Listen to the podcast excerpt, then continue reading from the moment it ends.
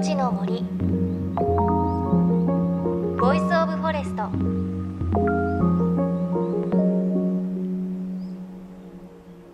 おはようございます。高橋真理恵です。8月23日は二十四節気の処暑です。暑さが峠を越して朝夕はやや涼しさを感じるような時期です。東京でも夕方少し風が涼しいなって感じる時ありますね。私はそんな中夏の思い出としてオーストラリアに旅行に行ってきました。でオーストラリアのケアンズに行ったんですけれどそこに世界最古の森キュランダというところがありました。ここすごく広い森で原生林でうっそうとしてるんですけれどその原生林の上をスカイレールというゴンドラに乗って見ることができます。でこのゴンドラ下が透明で透けているのでちょっと高いところが苦手な方には怖いなって感じるかもしれないんですがすごくねあの原生林の上を通ったことってなかったので感動したんですけれど特にあの一本の木を見るとまたその木の上から別の種類の木が生えているのがすごく目立っていてこれ聞いたところによると鳥がこう種を落としてそれがまた木の上に落ちてそこから別の木が生えるっていうのがキュランダの森の特徴だそうです。なのでこう下から見るとすごく背の高い木がいっぱいありました。やっぱりこうその場所場所によって森の特性とかいる動物も違うんだなっていう風に感じました。鳥たちの鳴き声もね聞いたことがない声がしました。さあ JFN38 曲を結んでお送りします。命の森 Voice of Forest。この番組は森の頂上プロジェクトをはじめ全国に広がる植林活動や自然保護の取り組みにスポットを当てるプログラムです。各分野の森の賢人たちの声に耳を傾け森と共存する生き方を考えていきます。さて今週も引き続きツリーハウスクリエイター小林隆さんのインタビューです。小林さんは現在ジャパンツリーハウスネットワークという NPO 法人やツリーハウスクリエーションという会社を通じてツリーハウスの情報発信やクリエイターの養成講座なども行っています。20年前にツリーハウスの魅力に魅せられこうした活動を続けてきた小林さん。見た目は全然そう見えないんですが年齢は50代後半。すごくねかっこいいんですよね。そして最近はこんなことを考えているそうです。あのー実はちょっと前は入院してたんですよ。さっきこの白いのしてたじゃないですか。首を痛めて職業病でしょうね。で20年間僕は休んだことがなくって。で今回その入院3週間ぐらいして全身麻酔で6時間って結構ハードな手術だったんでその全身麻酔って呼吸も止まるんですよね。全身麻酔って呼吸も一時的に止まるわけですよ。人工呼吸器つけるからそれ3日前に知って手術の「えっ?」って。それ死んじゃうんじゃん1回みたいな。でその手術でこう麻酔がこう効いていく最中に「先生モニターがつきません」とか聞こえるんですよ。ちょちょちょちょっと待ってと思うけど意識がなくなっちゃうみたいな。でこうああもうこれはなんかもうあとはそのおまけのなんか言い方は変だけどおまけの人生っていうかだからやっぱこう自分が楽しいと思うことになるべくストレートに向かっていきそれ以外の余分なものはそれが会社っていう名前であれ何であれやめていこうかな取っていこうかなそうじゃなくてもできるわな自分の生き方はと思って。今は割とこう、えー、落ち着いてるっていうか。で俺も旅に出るとその撮影旅行キャンピングカーを買ってちっちゃいそこで生活しながら、まあ、日本のいくつか、まあ、100ぐらいあるんですけどちょっととりあえず写真に記録を収めようかな。あとまた海外がちょこちょこあるんで。なるべくこう同じ場所にいずになんかどこにいるかよくわからないような状態にしようかなと思ってるんです。会社がしたいわけじゃないんですよ。で NPO 法人が好きなわけでもないんです。なんか方便というか自分のその表現の形がこの日本だとなんか割と限られてるんで名前はそうですけど別にそんなんなくてもいいなと思ってて。どれだけこう自分らしく生きていけるかが大事。砂付近に見えてきました。砂付近かどうかわからない。そうですね。素敵だなと思って。あ砂付近大好きなんですよ。砂付近ね。砂付近かっこいいですよね、うん、あのなんかさすらいな感じが。帽子もね。そう。ということで小林さんが今やりたいことは旅なんだそうですこれまで手掛けてきた100を超すツリーハウスを写真として記録に残したいと話しています。あの壊れてしまったものも含めて撮影したいということでその写真は来年のクリスマス前に写真集としてまとめる予定ということです。ねこれぜひ見てみたいなというふうに思います。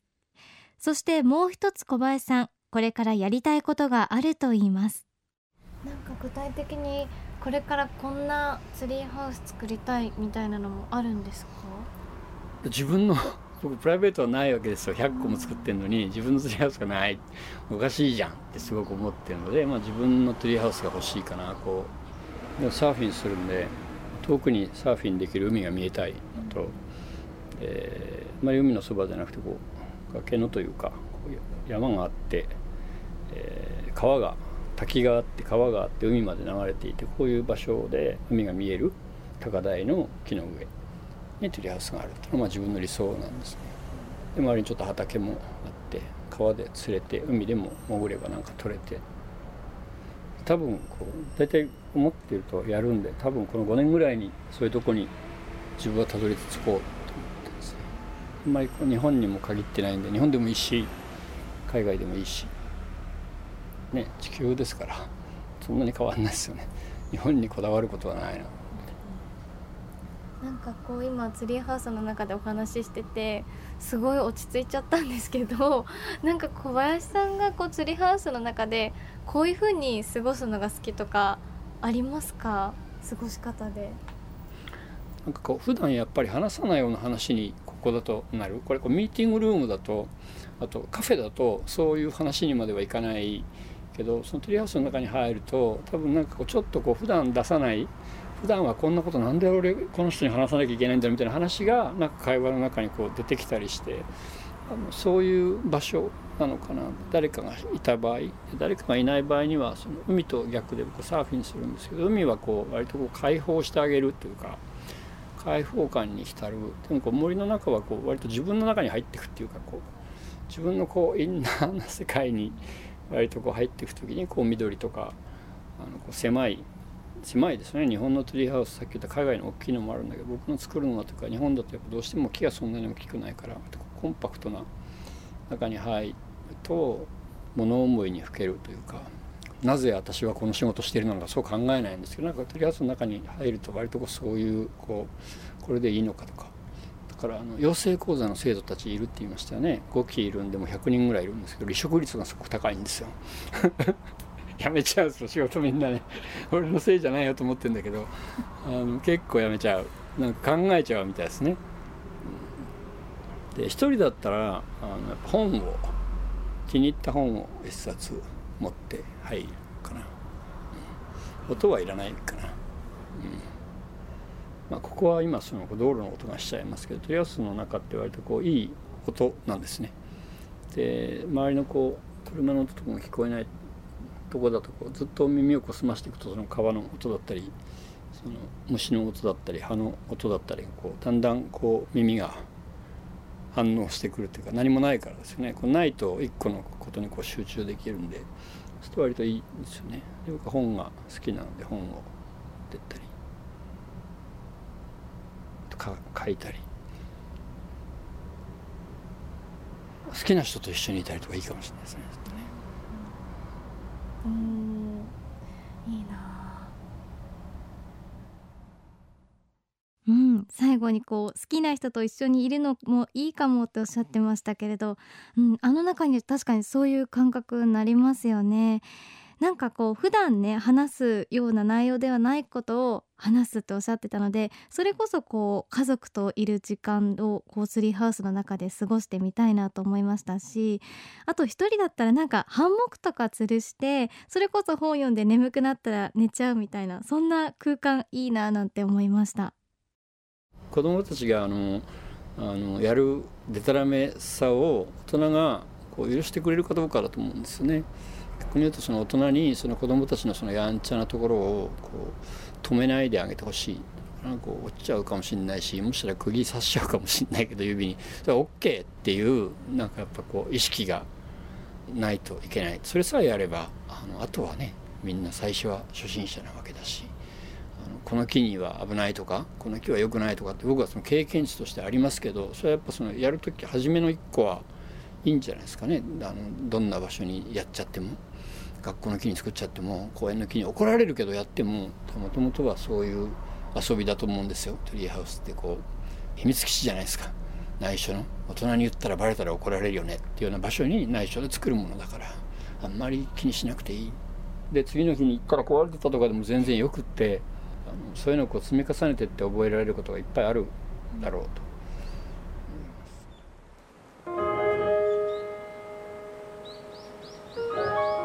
の森。 Voice of Forest。命の森 Voice of Forest。今朝はツリーハウスクリエイター小林隆さんのお話お届けしました。うん小林さんの話聞いてると子供だけじゃなくて私たち大人もツリーハウス作ってみたいなって思いますよね。でも子供たちにはぜひこうチャレンジしてもらいたいなっていうか、まあ、身近にこうねツリーハウスを作ることができるぐらいの大きな木ってあるところ少ないのかもしれないですけれどそれでもなんかねどっか公園の木とか登ってちょっと木を重ねてみたりとか木の板のぼ持って登ってみたりとかあと何でしょうね拾ったロープとか吊るしてみたりそれだけでも十分子どもたちにとってはツリーハウスの経験になるのかなって思いますよね。あのこう大人たちに小林さんもおっしゃってましたけど見つからない場所で何かやるっていう経験ってこう絶対大人になっても心に残っていたりいい経験になること間違いないんじゃないかなっていうふうに思いました小林さんのツリーハウスちょっと気になりますよね。あの命の森のブログに小林さんの作ったツリーハウスの写真載せておきますのでよかったらチェックしてみてください。なんか見てるだけでテンション上がるんじゃないかなと思います。さあ番組ではあなたの身近な森についてメッセージお待ちしています。メッセージは番組ウェブサイトからお寄せください。命の森 Voice of Forest。お相手は高橋真理恵でした。の森 Voice of Forest。